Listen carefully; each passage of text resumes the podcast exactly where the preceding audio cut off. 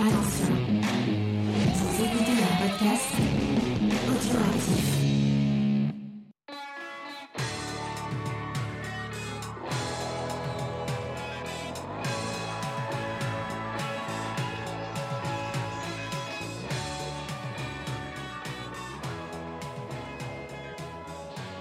Salut à tous, on se retrouve pour un nouvel épisode de Mes disques à moi. On va partir aujourd'hui à la découverte de Palem Candilier. Comment ça va Palem? Ça va, très bien. Merci Très bien. Cyril.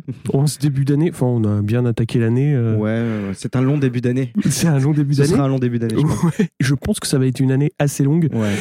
J'ai le plaisir de te recevoir puisqu'il y a plein de choses dans ton actualité qui sont euh, intéressantes, notamment la sortie, enfin la réédition en début d'année de In Utero, le livre que tu as écrit donc sur l'album de Nirvana, Mhm. mais aussi euh, une sortie musicale euh, qui te concerne avec euh, l'ambulancier. Mhm. Donc on va parler un petit peu de, de tout cet aspect. Évidemment, à la fin, on parlera aussi de, de disques qui t'ont qui t'ont marqué. Et je voulais commencer par euh, bah, le commencement. Qu'est-ce qui t'a amené à la musique d'une manière générale? Le fait que j'en écoutais beaucoup étant gamin et que. En fait, faire des chansons, j'ai toujours trouvé ça vachement fascinant quand j'écoutais les chansons des autres. Ouais. Euh, le, je pense qu'un des gros chocs que j'ai eu, c'est de. J'aime je suis un petit peu euh, provocateur quand on me dit c'est quoi ton album préféré des Beatles? Je, je réponds l'anthologie. Parce que Ouais. ça sortait à l'époque où moi je commençais à écouter de la musique, j'avais 7-8 ans. ouais. Et en fait, le- le- les coffrets anthologie, ils te font vachement écouter comment ils fabriquaient leurs chansons, Mhm. enfin toutes les tous les stades intermédiaires de, de, de composition, les, les ébauches et tout ça. Et moi, ça m'a donné. euh, je me suis dit, ah, c'est super en fait, faire une chanson, c'est de la bricole. Bon, le souci, c'est que ça, je me disais, ah, c'est de la bricole, mais niveau Beatles. Donc pour Oui. atteindre ce level-là, déjà, faut être, euh, faut pas avoir 7 ans ou 8 ans. Mhm. Euh, mais je suis parti de ça en me disant, ah, bah, c'est super en fait.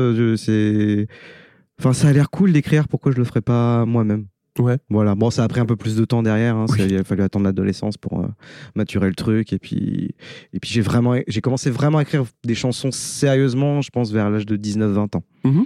Avec un petit peu de guitare aussi? Euh, toujours de la, Ouais, ouais, ouais, toujours. la guitare, toujours. euh, Mais en étant, enfin, je suis pas un super technicien. J'apprends plutôt les trucs dont j'ai besoin Mhm. euh, pour euh, concrétiser une idée. Rythmique, solo ou les deux? Ou rythmique en fait. Je suis Rythmique, ouais, pour en solo, mais je suis horrible quoi. je connais pas mes gammes. Je suis, je, je, je- quand, quand on me dit de faire un truc comme ça, je me, je me lance. J'improvise un truc euh, très très euh, très euh, euh, fragile et, et mignon, mais ça va pas aller très loin quoi. Ouais, donc tu, tu vas composer ta ligne d'accord pour suivre ton chant et, euh, et ça va partir un petit peu comme ça? Ouais, ou si Ouais. j'ai une idée, en fait, je me donne les moyens de, de l'apprendre Mhm. et de, de développer la technique pour Ouais. réussir à le faire. Du coup, je, je me démerde. Enfin, j'arrive à me démerder en désynchro, c'est-à-dire en Mhm. chantant et en jouant un truc un peu complexe en même temps. Mais sinon, ouais, voilà, en lead, je suis incapable de faire un solo. D'accord. Et donc ton premier projet musical, enfin peut-être pas le premier, mais euh, on va parler un petit peu de ce What's the Sun, donc euh, que tu as commencé en 2009, c'est ça? Ouais. Donc qui va durer jusqu'en 2018. Alors moi j'ai j'ai trouvé que c'était très rock, très Mhm. influencé. euh, alors je sais pas si ça va te plaire ou pas, mais j'ai trouvé que c'était très proche de Soundgarden et Pearl Jam. Donc est-ce que ça fait partie des choses que- qui t'ont marqué euh, et qui t'ont influencé pour ce projet? Alors, c'est très drôle parce que ça me rappelle autre chose. Enfin, ça me rappelle un truc qui est un peu lié. Euh, au début de So Was the Sun, j'avais un autre groupe qui s'appelait The Brave on the Camps. Ouais. Et tout le monde disait Ah oui. que j'avais un grain à la. euh, le- Eddie Vedder. Eddie, Eddie Vedder. Bah oui. Enfin, c'est ça qui, qui Je t'a n'ai jamais écouté une note de Pearl Jam. Vraiment. Surtout à l'époque. Ouais, Depuis, ouais, ouais. j'ai dû en écouter un ou deux pour me faire une idée. Mhm. Mais enfin, non, en fait, je, je connaissais pas ça. Ah et à vrai dire, euh, euh, Soundgarden et Pearl Jam, moi, ça m'a pas accroché plus que Ouais. ça. Enfin, c'est un rendez-vous manqué. euh, J'y trouve pas le, le kiff que plein d'autres euh, y trouvaient autour de moi, euh, Mhm. toute cette scène-là. Et en fait, non, en fait, je sais pas, euh, non. Mais c'est marrant, pourquoi pas ouais, ouais. Finalement, c'est flatteur, mieux ça qu'autre chose. Mais, Ah bah oui. mais ouais, ouais, ouais, c'était. Non, non, non, je pense que les influences, c'était plus grunge, c'était Mhm. plus du Nirvana. Et puis, sur les débuts, peut-être aussi vachement de, de Sonic Youth, de Muse et de, de Placebo, en fait. Ouais, su- période premiers albums. Ouais, ce que j'ai trouvé, moi, c'est qu'il y avait, y avait quand même des constructions rythmiques qui étaient beaucoup plus euh, complexes que ce qu'on avait euh, à l'époque. C'est-à-dire beaucoup de breaks, beaucoup de, ouais, de rythmes, euh, ouais, un petit peu pas bancal, mais justement en, en Si, si, 7-8 ou bancal, c'est bien. Bancal, c'est ça. Moi, j'aime bien les trucs qui boitent. Ouais, ah, J'aime bien faire des chansons Enfin, qui donnaient l'habitude de, de, de boi- qui donnent l'impression de boiter. C'était une habitude que j'avais, euh, que j'ai toujours d'ailleurs. Ouais, que t'as toujours. Ouais. Même en faisant de l'électro, j'aime bien quand il y a un temps en plus et que Ouais. ça fait. euh, euh, Qui fait que ah, que l'impression que t'es un peu, un peu bizarre. un premier EP donc qui est sorti en 2011, donc qui s'appelait So Was the Sun comme Mhm. le nom du groupe. Une entrée en, en matière avec, bah, comme je l'ai dit, des structures de morceaux assez particulières.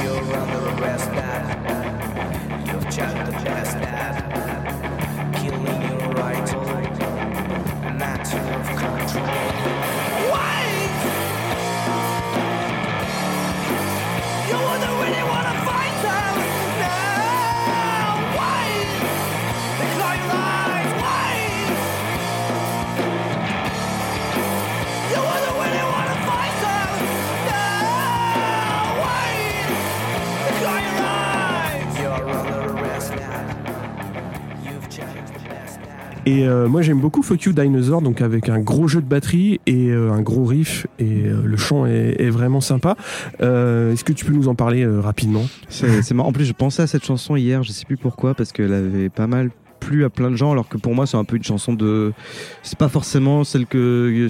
C'était pas le single, qu'en fait, Mhm. grossièrement. Je sais plus comment elle est née, cette chanson. euh, C'est marrant, parce que- mais ça fait partie vraiment des petites chansons pour lesquelles il y a un peu d'affect quand même, parce Mhm. que moi j'aime bien les, les petits rejetons comme ça, les sans être méchant hein, Mhm. par rapport à ce que j'écris, mais mes seconds couteaux en fait de, répertoire, des trucs, euh, euh, les, les petites pe- perles cachées comme ça. Quand on a enregistré cette EP, on avait fait 10 chansons. Et, et c'est drôle parce que ça nous ramène à l'actualité parce qu'à l'époque je l'avais fait mixer par Hugo Séchos qui a Mhm. mixé l'EP de l'ambulancier donc Ouais. euh, 12 ans plus tard on, on s'est retrouvé là-dessus et, euh, et il m'avait dit écoute soit je te fais tes 10 morceaux mais dans un temps limité je te garantis pas que ça va bien Mhm. sonner soit Mhm. on prend que 5 chansons sur les 10 euh, et, euh, et par contre on prend le temps de les, de les mettre sur la console et de bien les répartir et de faire de- un joli mixage et là j'ai dit banco parce que j'aime bien les, les- les conseils comme ça euh, qui ont de la distance, qui ont du recul par rapport au projet. Et il se trouve que euh, Fuck You Dinosaurs, c'était dedans. En fait. Mhm. Donc c'est peut-être pas, c'est pas un hasard qu'elle soit, qu'elle soit encore là. Peut-être que c'est celle qui sonnait le mieux dans l'ensemble. Euh, après, je crois que grossièrement, euh, par les dinosaures, euh, j'entends les, j'entends les vieux qui sont encore en place. Enfin, ce côté un peu euh, jeune contre vieux, Ouais, euh, voilà, qui, les- parce qu'on parlait pas mal déjà des dinosaures du rock à l'époque, qui occupaient vachement euh, l'espace. euh, Ah, en 2009, ouais, il y avait donc il y a des gens qui prenaient un peu trop de par rapport à toute la, la, la jeune une scène. scène euh, émergente, ouais. ouais, voilà, Mm. toute la jeune scène française euh, euh, dans laquelle j'étais. euh, puis c'était l'époque de MySpace, donc il y avait Mm, aussi un mm, truc mm, où tout d'un coup tout le monde se gonflait un peu de pouvoir euh, euh, exister de façon plus de façon plus claire Plus auprès des gens. Il y avait aussi My Lover's Gone.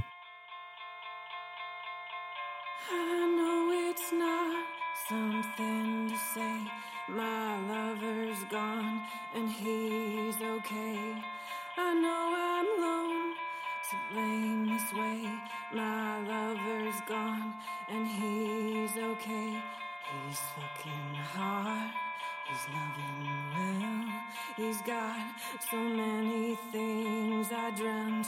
He's got no name, but here's my spell. He's put myself into the grave.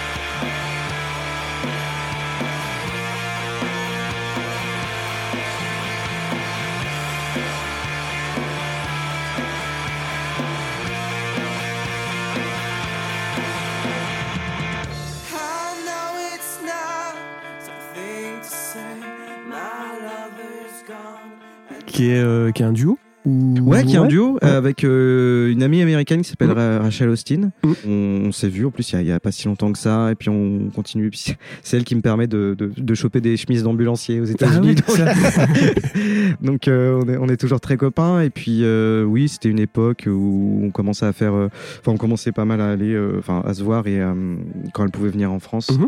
et euh, faire un petit peu des petits concerts. Et puis euh, nous aussi en Irlande, on y était allés parce qu'elle habitait en Irlande à l'époque. Euh, oui, ça s'est imposé que ça, ça soit un, un duo, même si la chanson n'était pas forcément prévue pour. Enfin, elle Mhm. n'était pas écrite comme ça. Ouais. J'aimais bien pouvoir faire euh, dialoguer le truc. Puis c'est quelque chose que je fais encore avec les chansons que j'écris aujourd'hui. C'est on peut penser que le- le- la chanson parle de- du point de vue d'un homme ou d'une femme. Mhm. Et moi j'aime bien écrire des chansons où en fait c'est ambivalent, où on peut l'appliquer euh, quel, que, quel que soit ton genre, ton sexe, euh, Mhm.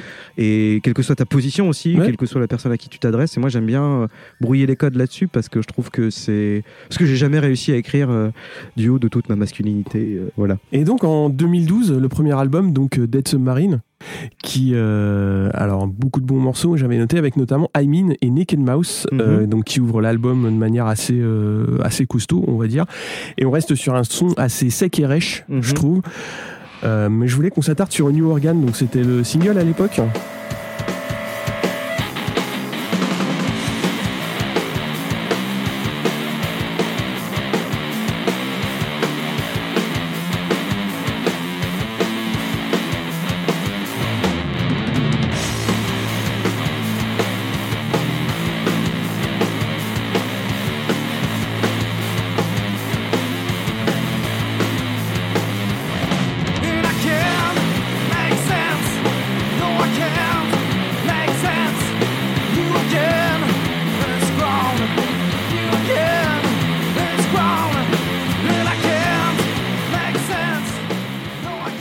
Ouais, c'était le single. Dead Submarine, c'était euh, c'était le premier truc un petit peu ambitieux qu'on ait fait. Il aurait dû être d'ailleurs Belle aussi pochette, hein. un peu ouais bah merci bah c'est surtout c'est Graphical Inc Ouais.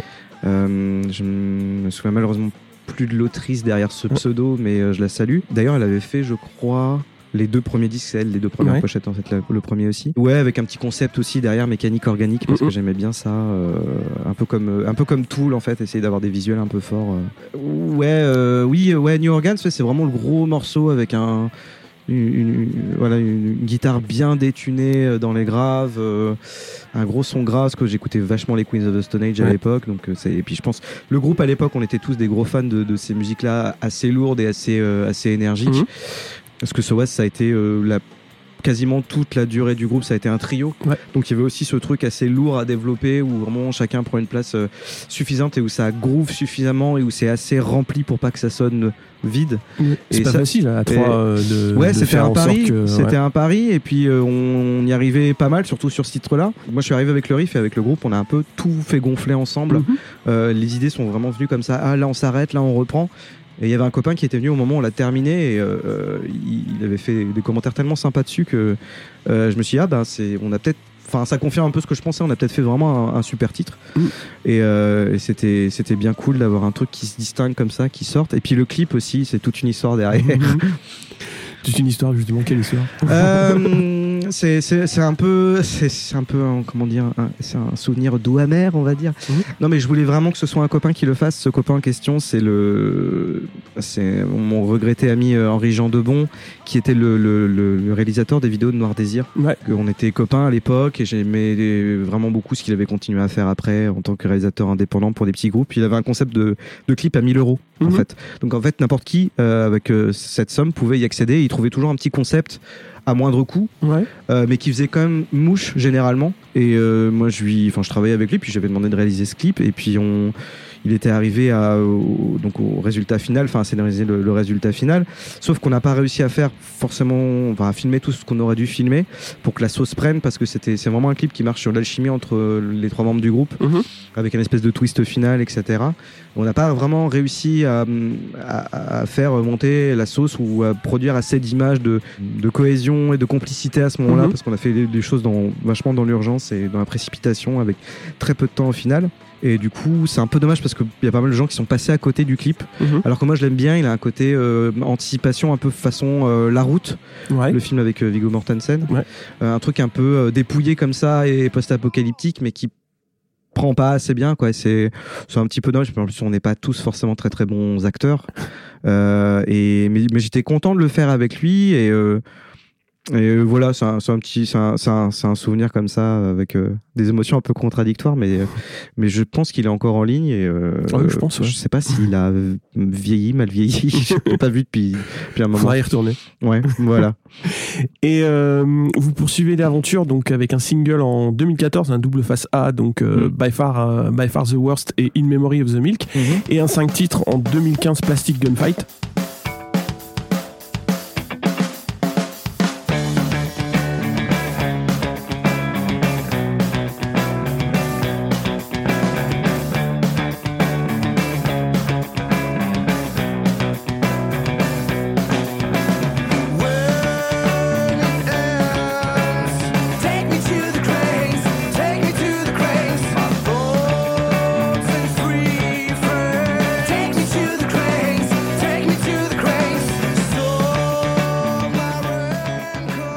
Sort celle-là Euh, Cold Gap, c'est euh, c'est un peu les débuts du So As the Sun, un peu plus poppy, Ouais. on va dire, Euh, dans le sens où euh, moi j'ai toujours des même même quand je fais du bruit avec ma guitare, j'ai des mélodies en fait. Moi, je- Mhm. ce que j'adore, c'est les mélodies avant tout. Euh, je trouve que en fait, quand tu t'écris une chanson et que derrière il y a une personne qui se met à la siffloter, t'as gagné.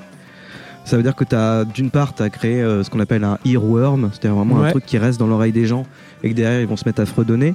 Et ensuite, ça veut dire que ton morceau, il est assez bien foutu euh, pour que pour qu'on puisse le siffler, pour qu'on puisse le fredonner. Ce qui est pas un truc qui est euh, qui est forcément donné dans plein de musiques. Euh, par exemple, c'est dur de fredonner du, du Sonic Youth, alors que j'adore Sonic Youth. Mais c'est c'est pas évident parce qu'il n'y a pas toujours d'accroche comme ça, mélodique euh, très précise. Et euh, je trouve que c'est le meilleur indicateur. Et hum, c'est des genres de mélodies qui, qui devaient me tro- trotter dans la tête depuis des années. Et puis. euh, la façon dont le titre a été réalisé, avec, euh, il a été fait en deux fois. On l'a fait une première fois avec euh, à une époque du groupe et on l'a fait avec Arnaud Bascugnana dans le dernier EP du groupe euh, quelques années plus tard, avec d'autres membres. Et, euh, et là, ça sonnait vraiment bien. Ça avait ce côté un peu poppy et hum, très bondissant, très euh, un peu un peu brillant en fait. Euh, sachant que derrière, j'avais créé aussi une version électro avec des Mhm. cuivres. Enfin, j'avais imaginé plein de Ah ouais. possibilités pour. Il y a Ouais, eu ouais. plein de versions de travail du coup. Ouais, ouais, je- ouais, j'adore faire des petites maquettes et, euh, et puis faire grandir le truc après euh, avec les membres du groupe. Ouais, sur, sur cette EP et aussi sur le, le double enfin sur le single double euh, on note quand même clairement que ce- les tempos ralentissent un petit peu, un petit peu moins rock, un petit peu plus pop comme tu dis. Le projet va s'arrêter en 2018, Mhm. mais entre temps, il y a eu quand même des, des belles petites tournées. Donc, où est-ce que vous jouiez euh, à cette époque-là? Euh, moi, j'ai profité du fait d'avoir toujours un pied en Picardie à l'époque, euh, parce que c'est là que je, viens. Donc, on avait un réseau Picard qui était assez, euh, enfin des contacts Picard qui étaient euh, assez développés, quoi. C'était c'est cool de toujours. Puis on retrouvait un peu tout le temps les, les, les, les mêmes figures, les mêmes personnes, Mhm. les, mêmes salles aussi. On a Une espèce de lien comme ça, qui, de relation qui a été gardée au fur et à mesure des, des années. Donc, par exemple, la Lune des Pirates, Ouais. à Amiens. Euh, des, des endroits à Beauvais, euh, des gens qui, euh, à- je vais pas dire de bêtises, mais à Saint-Quentin aussi, je crois. Mhm. Enfin, des, endroits, des endroits comme ça où on revenait assez régulièrement. Le tremplin rock de Mouilly, on a Mhm. joué trois fois. Et enfin, des, des choses comme ça que des, des gens comme ça qu'on retrouvait régulièrement, des gens que du, du fanzine La Mine. Et puis, euh, donc, on avait surtout, ce- surtout le nord en fait, Ouais. surtout le nord de la France qui était, euh, qui était assez développé. Lyon aussi, on a des amis à Lyon et à Dijon qui nous, qui nous faisaient jouer À là-bas. Dijon Ouais, ouais. Parce que je viens de là-bas, donc. euh, D'accord. oui, oui, oui, à Dijon, le Gold Coast. ah ouais. Oui, oui, oui, on a des, des, des copines que, que je salue bien fort. où à Dijon? Il y avait une salle associative, une espèce de grand hangar. Une tannerie? Euh, non, ça, on aurait dû pu y jouer. Euh, euh, je me souviens plus. C'était vraiment un truc associatif assez Mhm. grand. Euh, Il y avait euh, une, une salle. Il y avait un, un autre truc qui était à côté du, du Deep Inside. C'est ça, non? Bah, le Deep Inside, oui. oui, c'est voilà. en face d'un parvis, ouais. Ouais. Ouais, ouais, ouais. ou- Mais il y a une cave au Deep Inside, Sur la, ouais. sur la place Émi- Émile Zola, je sais plus. Ouais. Il y avait un, un bar, je m'en souviens plus. Enfin, on a joué dans tous ces petits Mhm. endroits-là. Puis à Lyon, oui, Lyon, Metal Café, Troxon, je crois. Euh, des, des, des endroits, bon, un peu alternatifs. Hein. On n'est Ouais, pas, ouais. encore. euh, on avait un peu du mal à réussir à choper les bonnes premières parties Mhm. parce que c'était aussi un projet qui était un peu le cul entre deux chaises, c'est-à-dire entre un côté très mélodique et un côté très bourrin. Mhm. Donc des fois, c'est dur un peu de vendre son son projet euh, auprès d'un tourneur, Mhm. euh, voilà, ou d'une salle qui va dire maintenant moi j'ai besoin de tel style et toi tu arrives avec un truc des fois qui est un peu hybride, un peu bâtard Mhm. et du coup tu faut pour trouver ta place. Ouais, bon, du coup, c'est on a fait des trucs, euh, fait des trucs sympas. Par exemple, pour revenir en Picardie, le- la Grange à musique, on avait joué avant les Dad Sons, par, exemple. Ouais. Donc ça c'est pas mal parce que ça correspond plutôt bien. Ouais, ça correspond bien. Ouais. Pour euh, toucher une actu un petit peu plus récente, tu as lancé en fin d'année l'ambulancier. C'est un projet solo, mais j'ai des, j'ai, des, des, amis avec moi, qui, des amis musiciens qui, qui sont dans ce projet et qui, euh, qui, avec lesquels je fais principalement la scène. Quelques enregistrements aussi, même si au niveau des enregistrements, je suis plutôt du genre à vouloir pas mal contrôler, donc Mhm. euh, à faire certaines choses moi-même. Mais oui, oui, c'est un, c'est un projet où c'est, c'est moi qui lead, c'est moi qui écris, c'est moi qui, qui m'investis et, euh, et, euh, et, euh, j'ai des musiciens avec moi pour le défendre sur scène. Ok, donc il y a eu un premier single, donc Anti-Système Solaire, euh, qui Mhm. est sorti en décembre. Ouais. Et euh, un EP qui va arriver fin mars euh, 2021.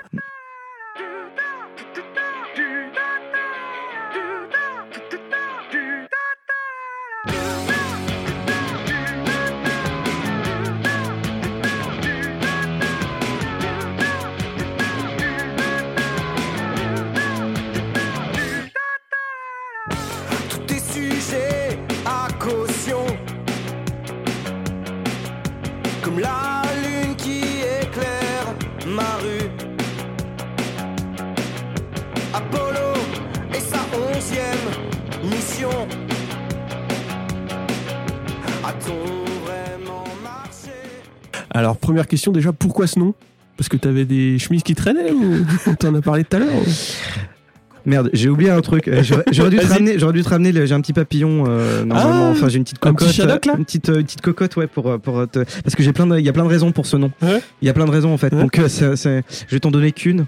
c'est un peu une rencontre avec. euh, J'avais trouvé dans une friperie en fait la, la, la chemise de base Mhm. d'ambulancier, le truc euh, IMT euh, américain. C'est les Emergency Medical euh, Technician, je crois. Enfin, je sais plus le terme exact, mais c'est vraiment le, le truc d'ambulancier typique. euh, de- J'avais trouvé ça dans une friperie dans le sud et ça m'allait bien et je la kiffais. Et puis l'idée est un peu née comme ça. Puis pour moi, ça a développé un peu tout cet imaginaire euh, de parce que c'est une chemise vintage, donc ce truc américain, années 70-80. Moi, je suis un gros fan des films de John Carpenter. Mhm.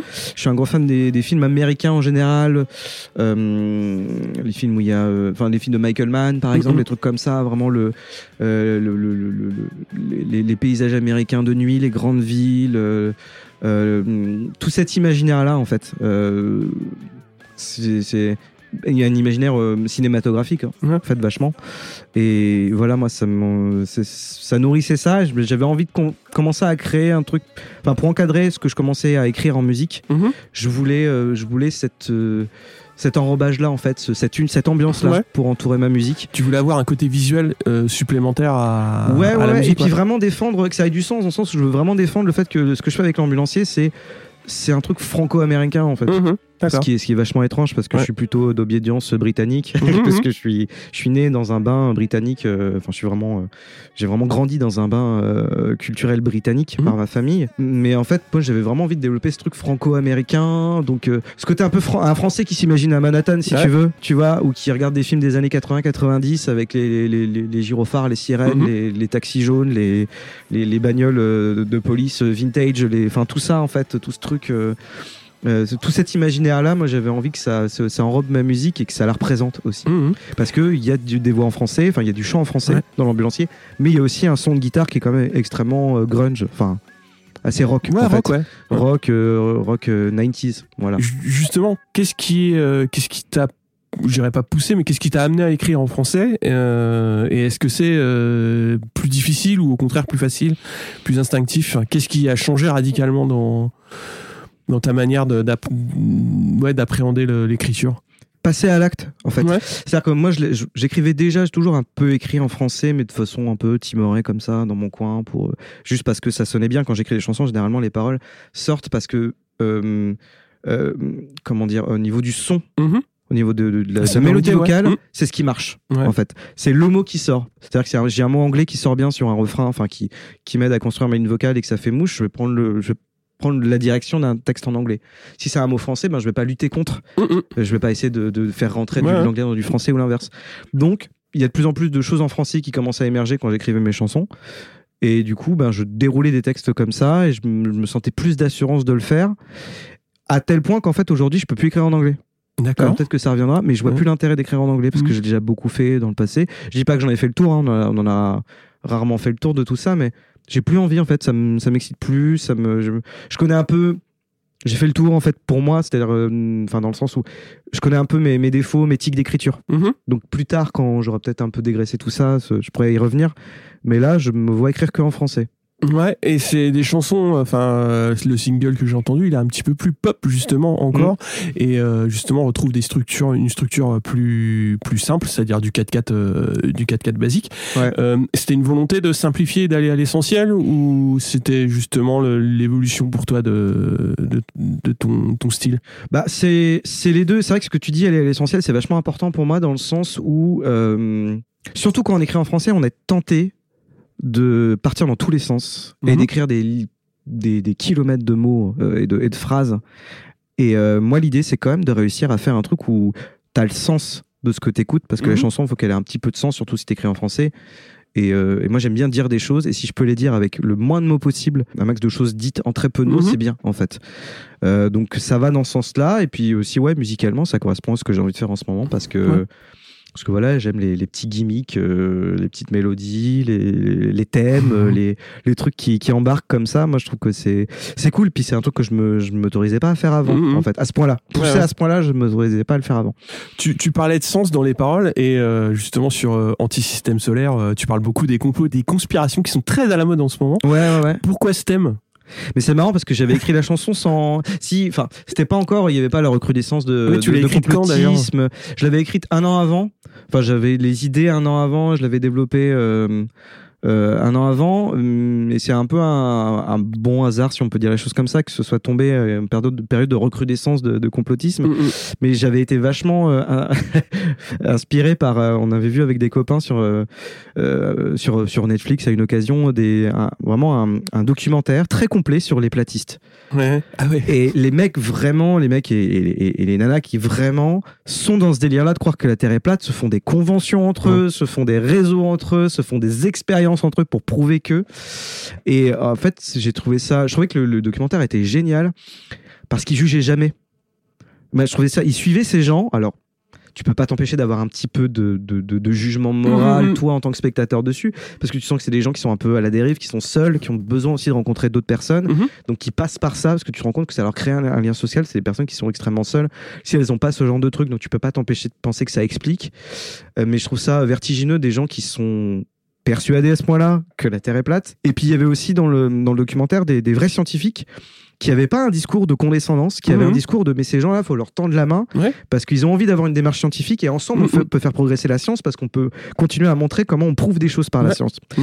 Et moi je trouvais ça super intelligent comme propos, mais ça m'empêchait pas de me dire mais comment est-ce qu'on en arrive à douter de tout au point de douter de l'essentiel, enfin de, de ce qui est communément admis et ce qui est euh, euh, vérifiable et euh, je veux dire impossible à, impossible à contester? Justement, c'est ça moi qui, qui m'a qui m'a plu, c'est que enfin ce qui, qui me plaît aussi dans, dans, dans ce thème-là de la de la terre euh, de la terre est plate, c'est que pour c'est incontestable, Mhm. mais il y aura toujours que des gens pour te dire bah oui mais euh, si c'est comme ça c'est parce qu'elle est plate. Tu utilises Mhm. l'expression la galette terre euh, sur euh, dans le texte, je trouve que c'est assez euh, enfin le clin d'œil est assez euh, est assez marrant quoi. J'espère parce que c'est pas c'est pas la ligne dont je suis le plus fier. Non, je me suis dit euh, j'étais pas sûr de la mettre celle-là. Ah ouais Euh, mais c'est c'est cool si elle marche bien. Mais euh, bah oui, oui, ouais, moi ça me. Mais en général, c'est pas tant le problème du platisme en fait. C'est euh, c'est dans un tout. Je me demande comment est-ce qu'on peut en arriver à se monter des trucs de reptiliens, de. Enfin. Et voilà, à la fin, on- tu, tu crois plus en rien, en fait. Et c'est ça qui me, ça qui me fascine. Mais je voulais pas écrire un truc non plus, comment dire, je voulais pas écrire un truc, euh, vous êtes comme ça, vous pensez comme ça. Je voulais pas écrire qu'on est un truc, un moi, je l'ai pas ressenti comme ça en tout cas. Ouais. J'ai- pris, pris, euh, l'illustration donc euh, Mm. du, du platisme comme un exemple parmi tant d'autres de complotisme, mais le texte est pas. Enfin, moi, je, je l'ai pas ressenti comme ça Mm. du tout. Quoi. J'ai trouvé que c'était effectivement un exemple parce qu'il y en a plein, Mmh. et, euh, et je trouve qu'il illustre bien, euh, il illustre bien ce point-là. Il faut prendre les infos que, que justement distillent ces, ces groupes pour leur expliquer.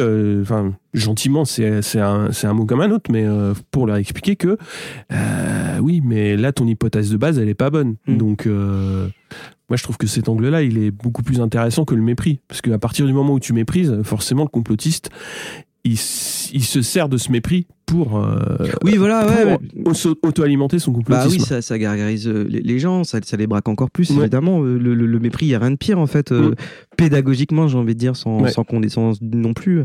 Euh, après, moi aussi, ce que, je- ce que j'essaie un peu de mettre en avant sur, dans la chanson et dans le clip, c'est le- la part extrême de, de responsabilité des, des réseaux sociaux aussi. Ouais, qui ouais. permettent Mm. aussi ce genre de, de résonance voilà, d'amplification et de Mm. déformation de la réalité où tu as l'impression qu'en fait euh, il y a un platiste dans, dans, dans, tes 10 amis en fait si tu Mm. veux que statistiquement en fait alors qu'en fait non mais c'est juste que ça prend une il y a une prise de parole qui est prépondérante une prise d'importance qui est prépondérante et du coup ça trafique complètement l'impression qu'on a en fait de, de du monde en général eux Mm. pour eux et eux pour nous et nous pour eux Pour terminer sur l'ambu- l'ambulancier, je vais rappeler que, donc, que le projet euh, va sortir chez Tadam Records, Mhm. donc euh, un label qui s'est lancé en décembre 2020, qui compte 5 artistes, si j'ai bon. ouais ouais Euh, et donc euh, le projet, on peut le baquer, enfin le pré-réserver sur Aloasso. Ouais. Jusqu'à quelle date alors c'est jusqu'au 7 mars il y a un compte euh. Hello Asso Ouais, C'est une précommande. ouais. Alors de l'extérieur, ça ressemble un peu à un crowdfunding parce qu'il y a des, un système de, contre, de contrepartie comme sur KissKissBankBank, etc. Sauf que nous, on n'a pas de limite, enfin on n'a pas de somme à atteindre idéale. Euh, les contreparties, elles sont, j'essaie de faire en sorte qu'elles soient Enfin, qu'elles incluent quand même au maximum les gens Mhm. dans le projet, parce que j'aime bien qu'un projet musical, si les gens ont envie, ben, que ce soit une aventure commune, un truc où où il y a un lien. En fait, il y a un lien direct, euh, et puis que ce soit l'artiste en haut et puis les, les gens en bas. Mhm. Tu vois, j'aime bien aussi qu'il y ait un qu'il y ait un vrai rapport comme ça. Vous pouvez en plus euh, vous abonner sur le long terme et puis euh, adhérer à l'assaut et avoir accès à pas mal de contenus en avance ou des contenus exclusifs. Donc, on développe avec donc Yann, Yann Landry que, que je salue et toute l'équipe de Tadam Records. on essaie de développer aussi ce lien sans algorithme, Mm. de, de vraiment un peu du producteur au consommateur, si, je- si, si j'ose dire, enfin vraiment de- du, du créateur à l'auditeur, plus exactement. Vraiment un lien direct en fait euh, de de- d'aide et de, de voilà de un rapport quoi. Ouais, parce que les, les contreparties, donc ça va évidemment de des morceaux en numérique jusqu'aux morceaux en vinyle, mais Mm. aussi euh, des concerts à domicile Mm. et euh, comme Mm. tu l'as dit, donc récupérer donc toutes les sorties du du collectif euh, sur sur le long terme. C'est-à-dire, Oui. euh, bon, c'est c'est moi je trouve que c'est intéressant de s'inscrire justement dans un soutien à- envers euh, un pool d'artistes, quoi. Oui, oui, c'est ça, c'est ça l'idée. Et puis on, on essaie aussi un peu de créer, voilà, des des alternatives Mm. à, la, à la rémunération des, artistes, à la, à la, à la- au financement des projets, euh, qui soient euh, où, où les gens trouvent leur compte, en Mm. fait. Et justement, avec cinq titres, comment est-ce que tu peux envisager un retour en concert ou euh, comment est-ce que tu peux te projeter euh, Bah, j'ai déjà avec un un projet répertoire- comme l'ambulancier, ouais. Moi, j'ai déjà un, un répertoire live. hein, Ouais, donc, euh, il ouais. y, a, il y a pas mal de chansons qui sont qui, qui existent à côté, puis il y en a d'autres qui sont en train d'être écrites. Ouais. Euh, le dernier truc que je fais toujours, c'est les paroles, parce que ça me donne, demande un peu de un peu de concentration et d'état d'esprit en fait pour, Ouais. pour faire les paroles. Enfin, j'ai déjà commencé à faire des, des, des petites résidences euh, Mhm. avec le groupe au plan ou bah, le plan c'est à. Rissorangis. Ouais, voilà. Donc voilà, le, le live, moi je, je trépigne de le faire. Et puis c'est le live, c'est une, une autre partie du projet qui est intéressante dans le sens où ben il y a pas de batteur, il y a une boîte à rythme, donc Mhm. on est sur une dynamique différente sur scène. On est sur un rapport différent euh, aux gens, euh, aux musiciens, etc. C'est c'est autre chose, c'est un challenge ça aussi. Puis à Mhm. faire sonner, parce qu'on se rend pas compte, mais faire sonner vraiment un truc pour pas que ça fasse sur, sur scène, que ce soit tout nul, euh, et qu'on ait l'impression que les gens savent pas trop ce qu'ils font. euh, c'est un autre truc à bosser. Donc Mhm. euh, c'est une autre facette qui est vraiment euh, qui est passionnante. C'est autre chose, quoi. Ouais, ouais, ouais, c'est autre chose qu'un groupe de rock Oui. basique en fait, Mhm. qui est très bien, hein, ce que j'adorerais refaire et que je fais avec mon groupe de reprise, les Reines Ouais. du Bal par exemple. J'adore faire ça. C'est vrai que sur ce projet-là, avoir ce, cette, cette espèce de petite prétention électro, bon, ça se travaille. Et Pas, justement, pas le faire n'importe comment. où avec ton groupe de reprise, vous jouiez à peu près à quelle fréquence euh, Parce que j'ai vu des vidéos. euh, Ouais. On, on jouait euh, assez souvent. Bah, en fait, on commençait à avoir avant le Covid, oui. on commençait à avoir vraiment un pied dans, dans cet univers professionnel de, de, de groupe de reprise parce que Mhm. c'est euh, il y a un moment où tu peux aussi décider de d'en faire vraiment une, une activité dans le sens où tu, tu, tu développes euh, des contacts avec des gens qui, qui ont besoin de ce genre de prestations, etc. Donc euh, c'est un, c'est un truc qui est cool parce que tu, tu vois les gens euh, ravis et tu te retrouves à jouer dans, dans tout. On a, on a joué effectivement en, en fermeture d'un match de rugby à, à l'aréna de, de Nanterre. On a fait euh, une loge VIP, enfin un salon VIP de, de- du Stade de France. Puis tu fais aussi des campings, tu fais des... Mhm. Des mariages, des événements, des trucs Mhm. comme ça. En fait, c'est c'est un truc que tu développes parce que au début, on avait commencé à faire les reines du bal euh, au, au Supersonic dans Ouais, le 11e ouais. euh, parce qu'on faisait beaucoup les, les, les nuits euh, les nuits thématiques années 2000, années 90, etc. Donc, on faisait toujours euh, enfin, on faisait très souvent un set de, de 45 minutes pour euh, pour vraiment pour animer la soirée euh, après les concerts donc Ouais, vraiment en mode club quand c'est vraiment de, de minuit à 6 heures du mat Ouais.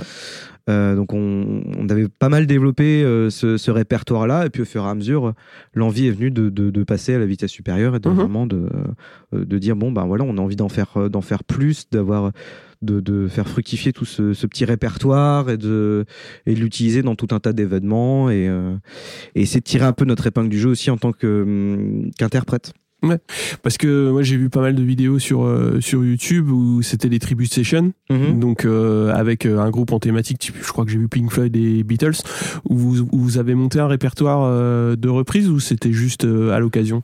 Bah, le Supersonic a organisé ce genre de truc parce qu'il y avait aussi les, les- des soirées comme ça, tribute, euh, qui étaient vraiment sur un groupe ou un artiste. Ouais. C'était vraiment très thématisé. Donc là, oui, tu Tu t'adaptes t'a- t'apprends, euh, ouais, tu t'adaptes, t'apprends. Après, c'est- ce sont des occasions différentes parce que les soirées tribute, il y a vraiment plusieurs groupes qui passent et c'est en soirée, donc c'est pas la même, euh, c'est pas la même dîner, enfin même, même- même- la même logique que quand on joue la nuit.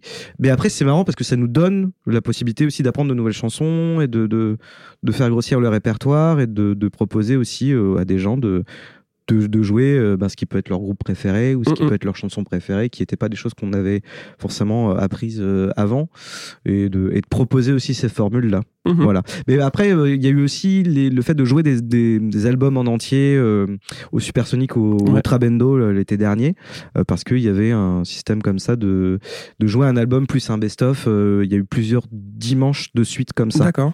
Que, que- qui ont été faits. Moi, j'en ai fait deux. J'avais fait Nirvana et les Beatles. Et puis, il y avait aussi, il y avait eu, je sais plus, il me semble qu'il y avait eu Joy Division et euh, Pink Floyd Mhm. par d'autres. Voilà.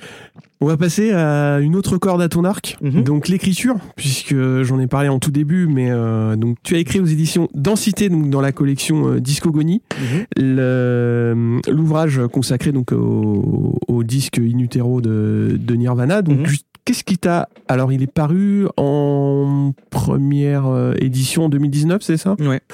Et euh, qu'est-ce qui t'a amené À quel moment déjà t'as commencé à, à y travailler? Et comment est-ce que tu en es arrivé à euh, l'écriture sur sur la musique? Euh, c'est un peu un hasard. Euh, en fait, je lis de la littérature sur la musique, sur les artistes, des Mhm. bios, des autobios. J'en lis depuis quasiment toujours. Euh, Enfin, mes premiers gros livres quand j'étais gamin, c'était des bios des Beatles en fait. Ouais. Donc, quand je dis que ça a accompagné euh, un peu le- le- mon habitude de la lecture, euh, c'est assez vrai. Et ça m'a toujours fait fantasmer d'écrire sur la musique. Mhm. À force d'avoir plein de connaissances, plein de petites idées qui naissent euh, comme ça. Et puis euh, arrive le hasard de tomber sur euh, la collection Discogonie Ouais. euh, dans un chez un libraire dont la couverture est vraiment enfin attrape l'œil est vraiment originale avec euh, un concept vraiment original euh, qu'on retrouvait un petit peu aussi déjà chez le- la collection 33 33 un tiers 33 euh, tiers, ouais. aux États-Unis, qui est de consacrer un livre à un album, avec vraiment euh, euh, un truc chanson par chanson, euh, enfin vraiment quelque chose de très très complet sur un album. Moi, j'aime bien ce côté geek, un peu hardcore, de vouloir comprendre entièrement une œuvre musicale. Et euh, c'était possible d'écrire euh, à, à Discogonie euh, enfin dans Cité donc l'éditeur et je de proposer des projets. Et j'ai commencé comme ça à discuter avec Hugues que je salue qui m'a accordé sa confiance. On a échangé et puis on est tombé d'accord sur un Nirvana mais il m'a dit pas n'importe lequel. Et, euh, et là j'ai compris que fallait pas que ce soit Nevermind. Ouais. ce qui m'arrangeait parce que c'est un album qui m- m'ennuie. je, sans être méchant, c'est ni prétentieux, c'est un album que, que en fait je peux plus trop écouter parce qu'il me passe un peu à côté maintenant. Je suis plus fan du Nirvana, soit du début qui est vraiment crado, soit du plus élaboré qui allait vraiment vers quelque chose de plus en plus mélodique et de plus en plus fouillé avec l'envie de déplaire aussi. Mhm. Et on est tombé d'accord sur In Utero. J'aurais pu faire aussi le Unplugged, il Ouais. y a plein de choses à dire dessus. Mais euh, c'est le In Utero qui s'est imposé, et puis il se trouve que c'est un, je crois que c'est le premier album de Nirvana que j'ai eu. Ah ouais.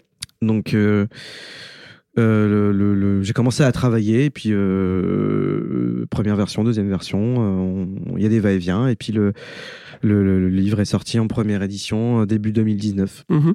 Voilà. Alors, le gros intérêt que j'ai trouvé euh, donc à, à bah, comme tu l'as dit, c'est de, de bien expliquer le contexte de l'enregis- de l'enregistrement. Moi, ce qui m'a intéressé dans, dans ton traitement, c'est que hum, il n'y a pas de il y a pas de parti pris sur euh, sur les, les faits et sur ce qui s'est passé autour. Mais moi ça m'a rappelé énormément de choses justement à la sortie de cet album. Moi j'ai l'impression que quand l'album est sorti on passait on parlait beaucoup plus des à côté que de musique. Euh, quand on parlait de Nirvana on parlait euh, on parlait des frasques euh, en tournée on parlait des problèmes de drogue dans le groupe on parlait des problèmes euh, avec euh, avec Courtney Love etc Mhm. mais on parlait pas spécialement de musique. Et le gros intérêt du livre, c'est que justement, on ne peut pas ne pas parler euh, de, des, des problèmes qui ont gangréné euh, le groupe, mais dans ton traitement, c'est accessoire. Mhm. Je trouve que tu te focalises sur euh, sur justement qu'est-ce qui les a amenés vers Steve Albini, euh, les conditions de l'enregistrement, et euh, moi c'est ça qui m'a intéressé dans le dans le traitement quoi. C'est ça en fait, tu as tout à fait compris. Moi, ce qui, alors on- en plus on discutait avec Hugues parce que hum, moi c'est vrai que j'ai- approché les choses de façon très très clinique euh, Mhm. sans les juger parce que je trouve que typiquement tu vois tu parles de Courtney Love, euh, il y a une façon euh, un peu classique pour tout le monde. il est de bon ton de, de la critiquer, de n'en voir que euh, les aspects négatifs et euh, il y en a certainement eu. Mais il y a deux problèmes. C'est la première chose, on parle de musique. Ouais. Euh, la deuxième chose, c'est que c'est peut-être pas notre place de juger en fait. Euh, Enfin, moi, je suis assez attaché à ça. De, enfin, j'aime bien prendre du recul aussi et pas rentrer forcément dans cette bataille qui, finalement, qui, qui, qui, qui rajoute, qui, qui n'ajoute rien en fait, qui Mhm. n'apporte rien. L'idée, c'était par exemple pour moi de dire, bah, Courtney Love, par exemple, euh, ils écrivaient ensemble avec Kurt Cobain. Ça leur Mhm. arrivait en fait qu'il y ait des échanges, euh, enfin, de se passer un cahier, de compléter les lignes des uns et des autres. C'est un petit truc. C'est pas non plus, on n'est pas sur de la grosse, on n'est pas sur du level Lennon McCartney en termes Mhm. de, de, de collaboration. Mais il faut mettre en avant le fait que ça existe et que c'est quelque chose qui a nourri aussi l'écriture de Kurt Cobain, que c'est visible, que c'est prouvable en fait, que voilà, et qu'à partir de là, euh, c'est intéressant à raconter parce que euh, le fait qu'un artiste euh, grandisse, évolue, etc., soit influencé par d'autres, c'est important pour comprendre l'œuvre. Mhm. Donc je peux pas passer à côté de ça. Après, comme tu dis, oui, il y a tous les à côté. euh, moi, en 93, j'avais 6 ans, donc je le vivais pas de la même façon. Puis je pense qu'il y a aussi un truc très américain quand on avait MTV, qui était qu'on devait se prendre tout ce genre de trucs en pleine gueule. En, en- constamment en fait donc je sais pas en Europe comment on le recevait mais il y a l'air d'avoir effectivement le même euh, le même niveau un peu plus gossip Bah c'était que chez euh, ouais c'était ça hein. c'était euh, Mhm. bah, l'album est sorti enfin si- s'il y a eu quand même une couverture presse Mhm. spécialisée intéressante enfin complète mais très très vite enfin Nirvana c'est devenu un groupe grand public Mhm. donc on en parlait dans les JT euh, dans les ouais dans les JT de 20 heures hein. Ouais. donc euh, et évidemment, moi, voilà, c'était, euh, c'était, il s'est passé ça, il s'est passé ça, il s'est passé ça. Mhm, Enfin, il- moi, il y a le, le cas donc de, de ce qui s'est passé en Italie, donc juste avant, euh, juste avant son décès. Et euh, ça, ça, enfin, t'en as entendu parler, mais des semaines et des semaines, quoi. ouais C'était, euh, C'est vrai que moi je suis un peu avantagé d'avoir vécu les choses euh, après, quoi, des années plus tard, enfin Ouais. de, de pas les avoir vécues sur le sur le coup, mais d'en avoir parlé, entendu parler un peu plus tard. Donc du coup, j'ai pas j'ai pas non plus cette, euh, ce miroir déformant là des, des médias euh, de l'époque. Ouais. Après, tu les prends forcément en compte. Et euh, mais bon, au final, moi, c'est vrai que ce qui m'intéressait vraiment, c'était de parler de musique, en fait. Et puis Ouais. d'en parler. Pour un, pour un premier livre, d'éviter d'en parler avec trop de mauvaise foi, si tu Mhm. veux. Parce qu'on discutait vachement de ça avec, euh, avec Hugues. Et euh, bon, voilà, est-ce que est-ce qu'on prend un truc où on prend parti et on affirme des choses, quitte à être un peu de mauvaise foi, ou est-ce qu'on est dans une retenue un peu, un peu scientifique, historique, Mhm. clinique du truc, où on voit les choses avec, on analyse les choses avec détachement. Donc ça, c'est aussi un, c'est un équilibre à trouver. Mais moi, pour ce premier livre, ça m'a Ouais. apporté de, de parler, de parler vraiment des choses et de, voilà, et pas de faire intervenir de jugement dedans. Mhm. ouais, c'est- réussi de ce point de vue-là. Et après, dans le track by track, le gros intérêt aussi, c'est que tu parles euh, justement à quel moment euh, cette euh, cette chanson est née, Mm. sous quelle forme elle est née, comment elle a évolué au fil du temps. Euh, Il y a eu des répétitions, il y a eu des des, des sessions d'enregistrement qui Mhm. euh, et ça, moi, je trouve que c'est intéressant d'avoir justement l'évolution d'une chanson parce que pour nous en tant que public, euh, on la voit telle qu'elle est terminée pour Mhm. l'artiste, mais euh, on n'a pas toujours cette vision. Tu parlais de l'anthologie des Beatles aussi, qui était intéressant pour ça, c'est-à-dire qu'il y a, il y a beaucoup de versions qui sont, euh, ouais, qui sont colonne vertébrale, quoi. Mm. C'est ça qui est intéressant dans dans ce point-là. Après, l'idée, c'est de pas partir dans la geekerie absolue Oui. et de pas être dans un truc de, de, de niche détaillé euh, à l'extrême parce que euh, on finit par ennuyer tout le monde en fait. Mhm. Donc, mon, je cherchais aussi l'équilibre. euh, Là-dedans, moi j'ai une passion vraiment pour. euh, on, on- oui, comme tu dis, on parlait de l'anthologie tout à l'heure. Moi j'ai une passion hein, pour les versions alternatives, pour les, les mystères autour d'une Mhm. chanson, le, le- le- la genèse, les machins, le- les, les- les conditions de création.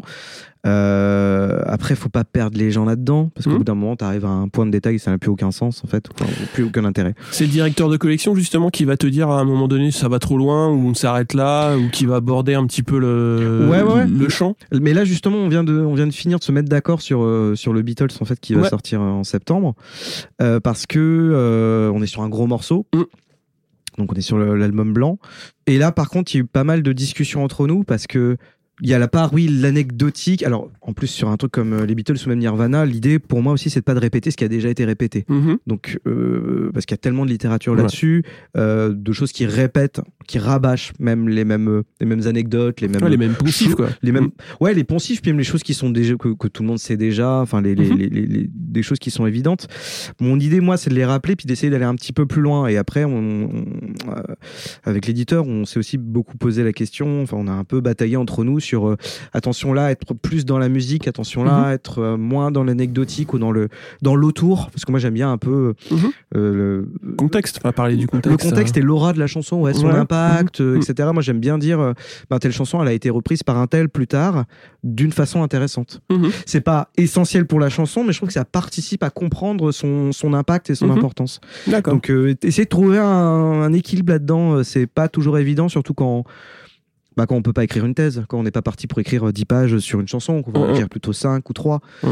euh, parce qu'il faut dire un peu l'essentiel et puis faire mouche sur, euh, sur des choses euh, vraiment intéressantes et importantes. Sur cette euh, réédition donc de Nirvana, est-ce que tu as retouché un petit peu du texte ou il est identique à la première édition? J'ai rajouté des choses que j'avais peut-être pas bien euh, explicité. Moi, mon, mon but, c'est vraiment d'être euh, d'être compréhensible, Mhm. de pas perdre les gens en cours de route, de pas être trop allusif parce que Ouais. euh, j'ai un petit peu cet art-là d'être très euh, dans le dans le, dans, dans le sourire entendu, en fait, dans le truc euh, comme ça, alors que les gens vont pas forcément comprendre de quoi je parle. Donc Mhm. j'essaie d'être vraiment euh, le plus explicite possible, donc j'ai rajouté peut-être des phrases qui, qui précisent plus là où je veux en venir Mhm. par exemple sur la sur le sur les sur le, le- la construction des chansons que dans In Utero il y a une, une grosse tendance de Kurt Cobain à vouloir aligner des paquets de trois c'est-à-dire que Ouais. Euh, et du coup faire un truc un peu euh, euh, pas pas enfin euh, je sais pas comment dire mais trinaire je sais pas si ça Ouais, se dit ternaire, ouais. euh, bah non pas ternaire dans Ouais, le sens pas pas rythmique de- ternaire. mais, mais un truc oui en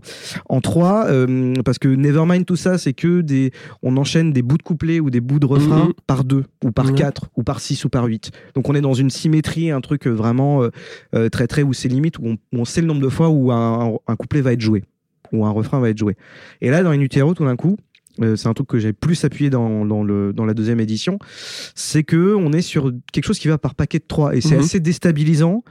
Euh, c'est limite systématique dans certaines chansons. Et euh, je pose la question de bah, est-ce que ça fait partie de la volonté de déplaire? Est-ce que ça fait au contraire partie de plus d'un truc perso qui consiste, euh, enfin qui, qui consiste à pas suivre ce poncif de faire tout aller par euh, par paire en fait, de, Mhm. de 2, 4, etc. Ouais, casser un peu les formats. euh, Ouais, casser les formats. Est-ce que ça raconte quelque chose Mm, aussi? mm, mm. Est-ce que ça exprime quelque chose? Euh, Voilà, sans aller trop loin, je, je voulais un peu appuyer. Donc c'est sur, sur ce genre de détails que j'ai un peu plus appuyé le, le- la, la correction. Il y a pas, puis il y a eu des petites tournures de phrases que j'ai changées aussi pour être, euh, pour pas faire des phrases trop alambiquées. euh, qui soient un peu où tu t'es obligé de le relire deux fois en fait pour comprendre ce que j'ai voulu dire. Euh, donc t'en as parlé, euh, il va y avoir aussi donc le, le double blanc des Beatles, donc qui va sortir dans cette dans la même collection donc en septembre 2021. Mhm. Donc on, on en parlera peut-être dans un Years Ago avec Nirvana peut-être. volontiers, carrément. Ouais. Donc en dernier lieu, on va parler aussi de tes activités de réalisation puisque tu as fait euh, pas mal de clips, tu réalises tes clips. Oui. Tu réalises aussi des clips pour d'autres au sein de Bouclier Productions. Oui. Ouais. Donc Mm. c'est euh, une structure euh, justement que tu as montée pour euh, pour cette activité ou Oui, aussi voilà. pour les concerts. Euh, oui, voilà. L'idée de Bouclier Production derrière, c'était aussi en général parce que je trouve que c'est un pack plus plus complet et plus concret. C'était l'idée aussi de développer des, des idées euh, parce que Bouclier, ça s'écrit B2OK. K, ouais. Euh, euh, c'est des, grossièrement, c'est de créer des outils pour booker, c'est-à-dire pour euh, aider les artistes à trouver aussi, euh, à, à développer des outils qui font qu'on te, que, qu'on peut te programmer en concert parce Mhm. qu'on voit plus précisément ce que tu fais. Donc créer des petits électroniques press kits, des petites Ouais. vidéos de présentation, des medleys, des machins comme ça. Chose que je fais pour les Reines du Bal, pour, pour mon projet aussi, parce que c'est moi Ouais. qui. Fait une reprise. Stan, c'est un cambrioleur. Ouais, de- voilà. Donc, essayer d'avoir le petit concept, ouais. Petit concept visuel derrière qui fait que la, la vidéo est sympa à regarder. Euh, après, je bosse aussi avec des réalisateurs euh, pour. euh, là, on va faire un, un autre, un autre clip pour euh, deux autres clips pour l'ambulancier avec euh, avec euh, Seb Antoine qui hum, qui est déjà pas mal cadreur sur euh, sur des clips que je réalise. Euh, et après, moi, la partie où vraiment je m'éclate, c'est le montage. Ah ouais? Donc, euh, c'est vraiment ça. euh, Ça se voit dans ce- oui, voilà. Mais je suis plus un, ouais, je suis plus en réel. J'ai encore énormément. Enfin, on a toujours plein de choses à apprendre, mais en réel, je suis vraiment euh, euh, à un niveau, euh, on va dire, euh, très basique. euh, et voilà. Euh, par contre, en, en montage, je m'éclate vraiment. J'aime trouver les idées. J'aime Mhm. jouer avec. Ça, c'est un truc que je dois aussi vachement à avoir rencontré des gens comme Henri Jean Debon, parce que c'est quelqu'un aussi qui fait vachement peser le montage ou l'absence de montage sur ses choix esthétiques. Quand vous regardez les, les clips de Noir Désir qu'il a fait, ça, ça se voit, euh, ça se voit vraiment. Il y a vraiment un truc sur euh, quand est-ce que tu cut, quelle image tu mets, est-ce que tu choisis d'être rythmique, pas rythmique, Mhm. est-ce que tu choisis de jouer contre le rythme Euh, Parce qu'en musique, il y a toujours ça. Ouais. hein. le clip, c'est quand même, euh, c'est un, il y a quand même pas mal de poncifs dans le clip, donc. Qu'est-ce que tu choisis, enfin avec quoi tu choisis de jouer et puis euh, puis même en général, j'ai fait un peu de montage de fiction aussi. C'est, je trouve ça, je trouve ça assez cool tout ce que tu peux dire. Moi, je trouve que c'est limite, euh, c'est la deuxième étape de la réalisation en fait, le montage. Je trouve. Ouais. Donc l'année 2021 va être chargée. Ouais, ouais, Avec, ouais, euh, contre contre vents et On marées, espère. hein. contre on vents et marées épidémiques. Ouais. Ouais, ouais, ouais. Bah oui, il y a toutes ces, toutes ces choses qui, qui vont arriver. Ce serait bien que les concerts euh, reprennent, mais d'ici là, je vais continuer à créer des contenus parce que je, trouve, je trouve ça cool. Je peux pas m'empêcher de le faire. J'aime pas, j'aime pas pas créer en fait. J'aime pas être, euh, être dans l'attente. Donc forcément. Et puis avec cette histoire de, de, de Hello Asso, là, de, de précommande pour l'ambulancier, j'ai plein de choses euh, à préparer dans mon coin aussi pour euh, pour continuer ce lien avec euh, avec les gens qui, qui qui aiment ou qui aimeront ce que je fais. Et, euh, et je trouve ça cool d'être dans cette dynamique. Il y a aussi un truc comme ça. Je crois que c'est mais plus aux États-Unis, c'est Patreon Oui. qui est voilà Oui, qui est un système aussi d'abonnement et puis qui permet de, de tisser un lien C'est direct. beaucoup utilisé euh, dans le podcast. ouais. Ouais, ouais, Ouais. ouais, ouais, ouais. Ça ou le, il y a aussi le Tipeee, Litchi, euh, Tipeee, Litchi, euh, Tipeee, ouais, voilà. Voilà, on cherche des, des voies alternatives aussi pour financer. Alors même pas se financer soi-même, mais fina- financer ce qu'on a envie de faire. Mm. Ouais. Parce que faire de la musique, ça coûte un bras. C'est clair. On va passer à tes choix de disques pour, euh, clôturer l'émission. Donc tu as choisi quatre disques et on va commencer par Sonic Youth Nation donc, qui est sorti en 88.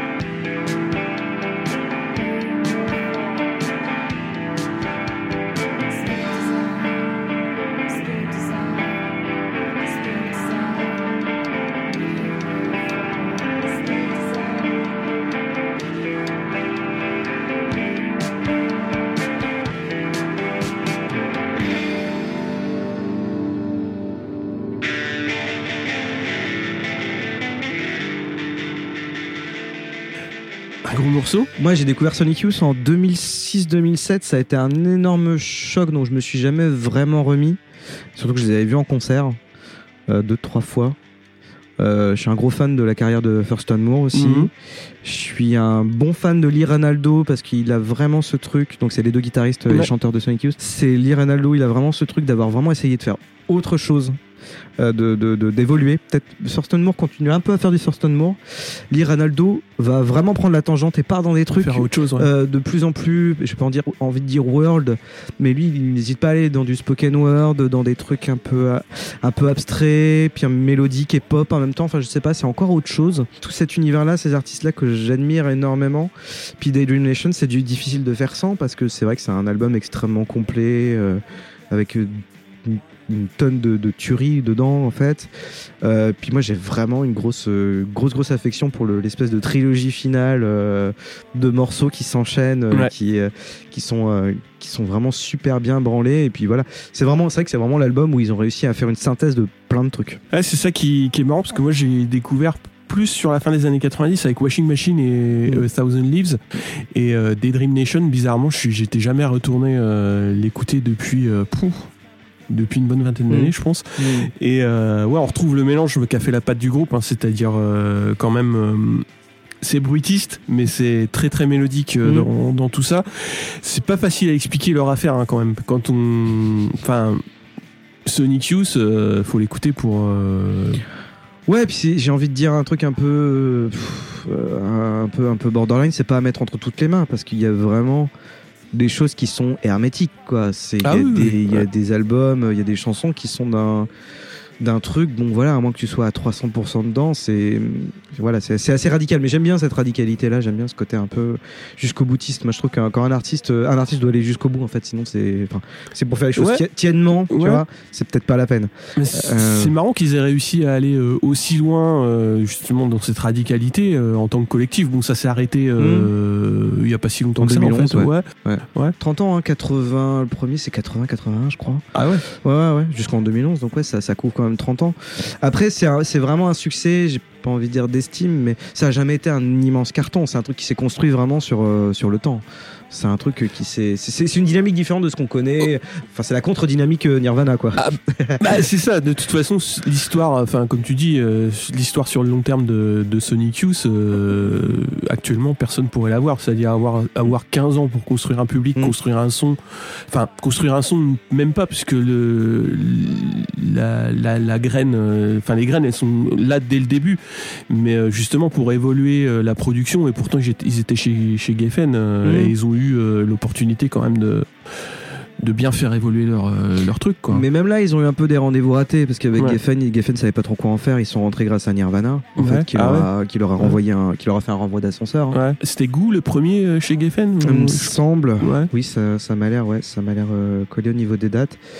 Et euh, pff, ils essayaient de faire un petit peu, enfin, je sais pas s'ils essayaient, mais euh, Geffen en tout cas essayait de mettre en avant certaines chansons sur la, en surfant sur la, fa- sur la vague grunge, Mhm. donc les chansons les plus accessi- accessibles de de, de Sonic Youth. Et, mais bon, c'était un peu compliqué. Les labels, euh, tous les labels ont jamais su vraiment quoi faire de cet objet-là, Ouais. qui a fini par prendre au fur et à mesure, mais qui dans l'optique super financière machin de, Mhm. de- de- de- d'une maison de disques qui est toujours un truc euh, voilà, euh, dans lequel euh, les- gens vont s'investir mais vraiment hyper tièdement parce que Mhm. ils savent pas du tout quel va être le retour sur investissement parce que c'est comme ça que ces, ces grosses boîtes fonctionnent quoi. Mais il y a toujours eu un pas un rendez-vous raté euh, et, mais- et tant mieux d'ailleurs s'il y en a eu un parce que s'il est raté. Parce que du coup ils ont vraiment pu construire cette, cette notoriété puis ce public là sans la pression de- d'avoir un super tube Mhm. d'avoir un- une grosse attente une grosse attente publique critique de, de ce genre. Ils ont vraiment fait leur délire et ils l'ont pas lâché. Mais oui il y a jamais eu ce truc ce- cet éclatement euh, euh, populaire euh, autour du mieux. groupe. ouais. ouais ouais Autre choix, t'as voulu parler de Parts and Labor, Mapmaker, qui est sorti en 2007.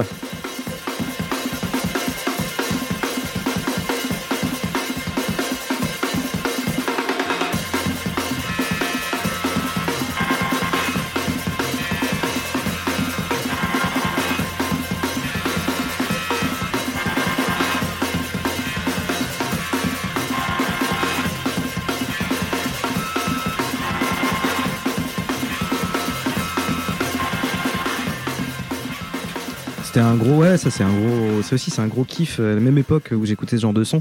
Parts and Labor, ce sont des, ils sont originaires de Brooklyn. C'est un peu, ben c'est les- un peu les rejetons de Sonic Youth, euh, mais aussi de Husker Du et ce Mhm. genre de, de ce genre de son.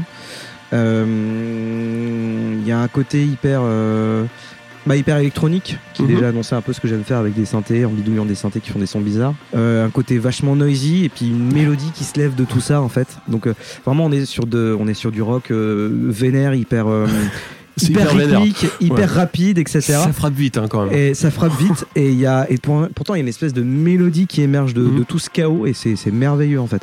C'est vraiment un truc que moi c'est- le truc qui m'a le plus marqué, c'est-à-dire c'est cette capacité à faire un bouillonnement euh, hyper bah assez agressif quoi finalement, enfin Mhm. un truc très très très très volontaire, euh, vachement dynamique. Et t'as l'impression que c'est c'est du bruit et si c'était que enfin il y aurait pas ce charme si c'était que instrumental. Mhm.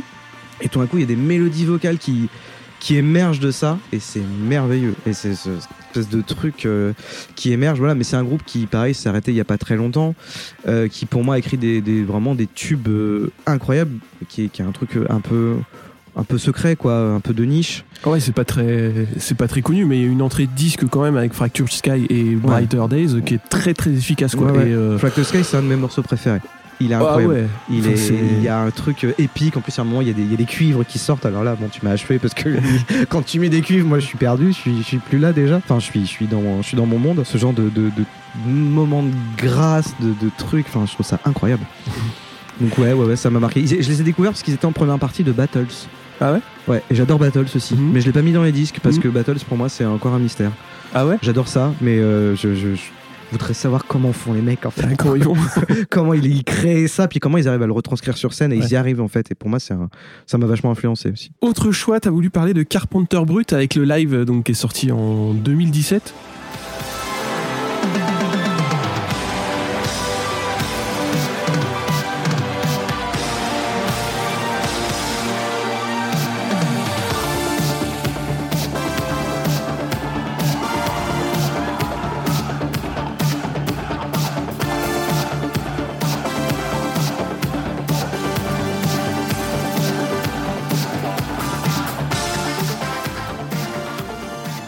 Euh, pourquoi un live déjà? Il y a un côté compile. Parce que j'ai enfin, un peu hein. découvert ça en live, puis Ouais. live il tabasse. Moi j'adore Carpenter Brut. euh, le, le- Et je trouve qu'en live ça tabasse et il a, eu... il a bien fait de faire ce truc parce que les, les- les versions ont l'air beaucoup moins dynamiques quand tu écoutes les, les studios, enfin l'album studio trilogie de juste avant. Et, tu... et j'hallucine en fait de la brutalité et en même temps du côté hyper efficace euh, de, de ce projet qui est quand même un truc full électro. C'est-à-dire que même enfin, le batteur joue sur des pads. Enfin, il joue sur une vraie batterie, mais une batterie avec des pads, donc il y a quand même un côté trigué et hyper, euh, hyper, euh, hyper synthétique au truc, Mm, mm, même mm. s'il y a un, un groove, enfin. Euh, voilà. Et puis un guitariste aussi, donc il y a un peu d'humanité dedans, mais c'est quand même un truc qui est très structuré sur euh, quelque chose de très électro, Mhm.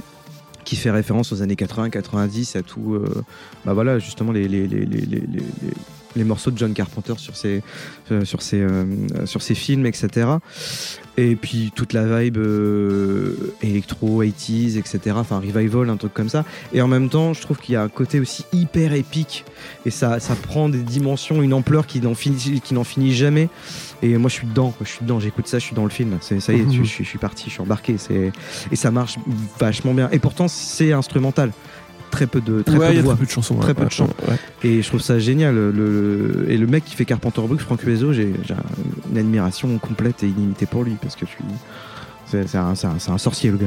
C'est vrai que quand le projet est sorti, euh, c'est le point qui a, qui a noté, euh, enfin qui a, qui a émergé beaucoup, c'est-à-dire des sonorités très années 80. Ouais. Mais je trouve que le gros intérêt, il est euh, pas nécessairement dans les sonorités, il est Mm. vraiment dans la modernité donc de la, de la composition, comme tu disais, Ouais. des morceaux très très rentre dedans, Ouais. très électro, très. Je trouve que c'est l'intérêt, il réside là, c'est-à-dire Mm. de, de réussir à aller piocher.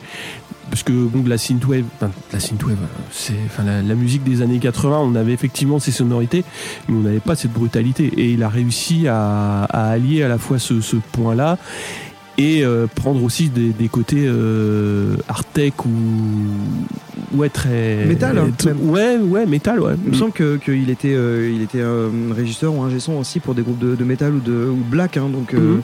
il, a, il a intégré un peu ce côté très bourrin et qui en même temps fonctionne tellement bien. Enfin, il y a une efficacité dans, le, dans la production Ouais. qui est redoutable. C'était difficile de, de retranscrire ça en, en live et c'est quand même un sacré tour de force je pense qu'il ouais, je pense qu'il l'a bien bossé. Il y a je pense que beaucoup, c'est un de travail, ouais. euh, ouais, il y a beaucoup de travail, de questionnement, de tâtonnement, de recherche. Ça aussi, ça me.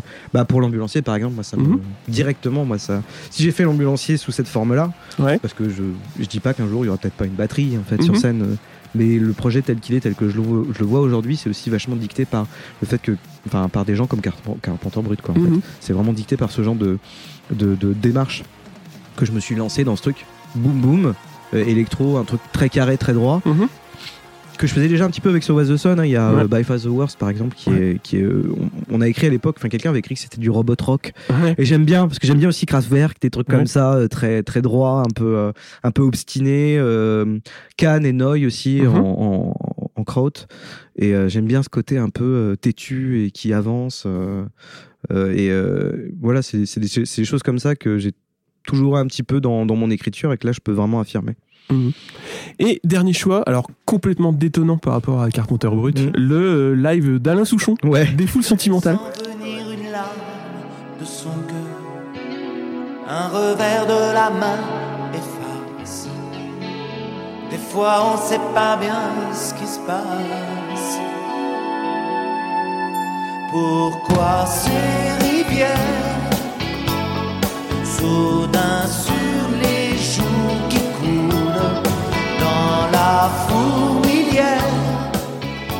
C'est l'autre phase de ce que j'écoutais quand j'étais euh, quand j'étais gamin à la Souchon. hein. Il y en avait énormément à la maison. Moi, je trouve qu'il écrit euh, super bien, en fait. Bon, euh, à part tout ce qui est, enfin, comment dire, c'est pas tant l'enrobage charmant parce que il fait des chansons super charmantes qui marchent et puis il fait vraiment ce qu'il veut, il fait vraiment ce qu'il aime.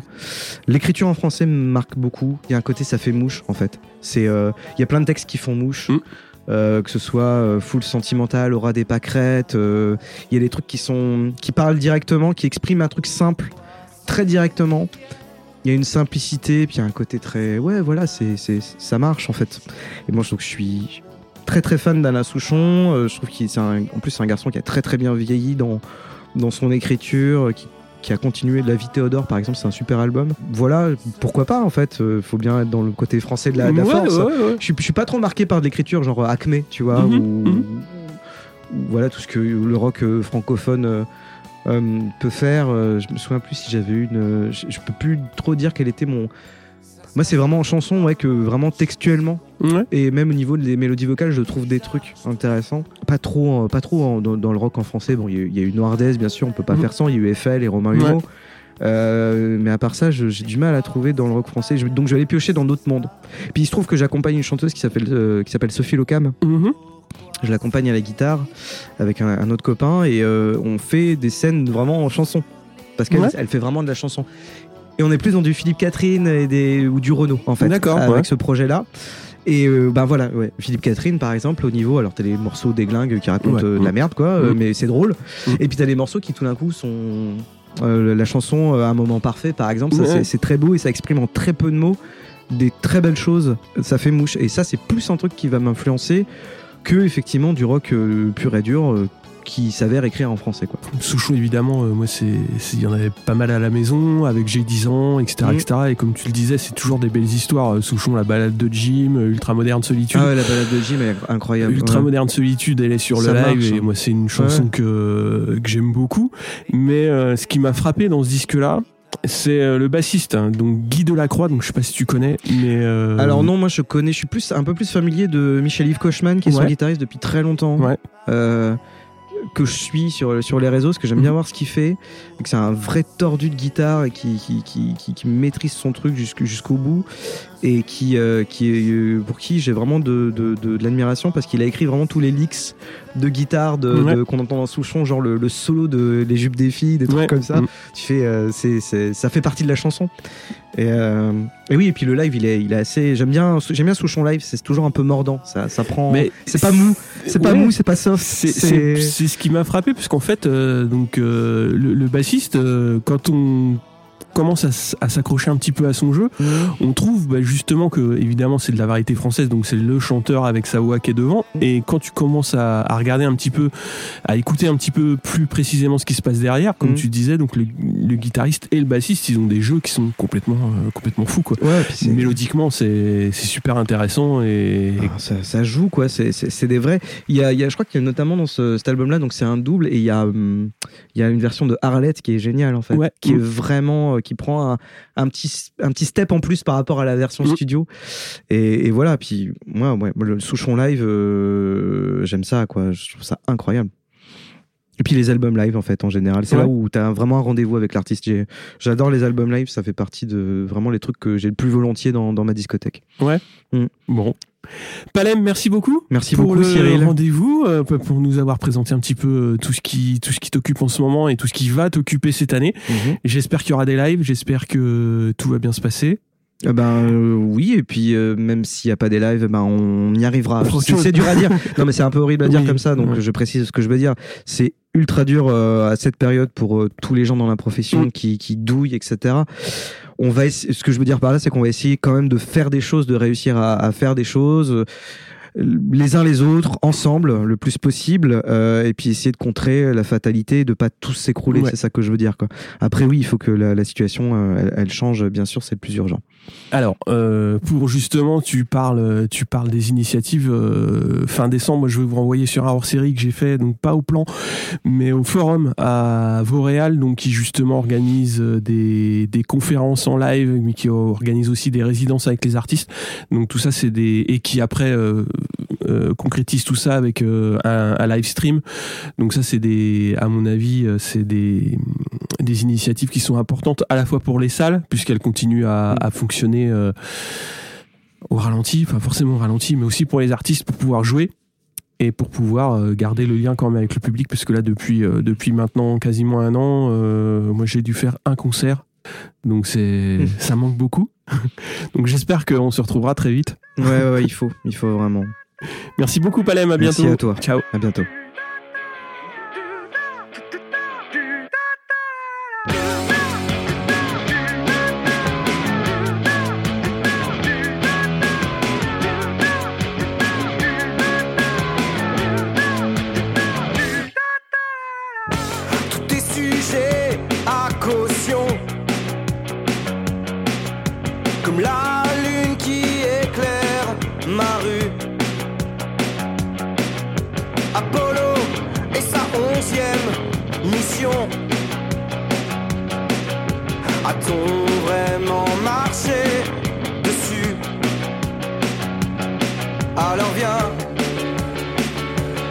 Continuons à remettre ça en question.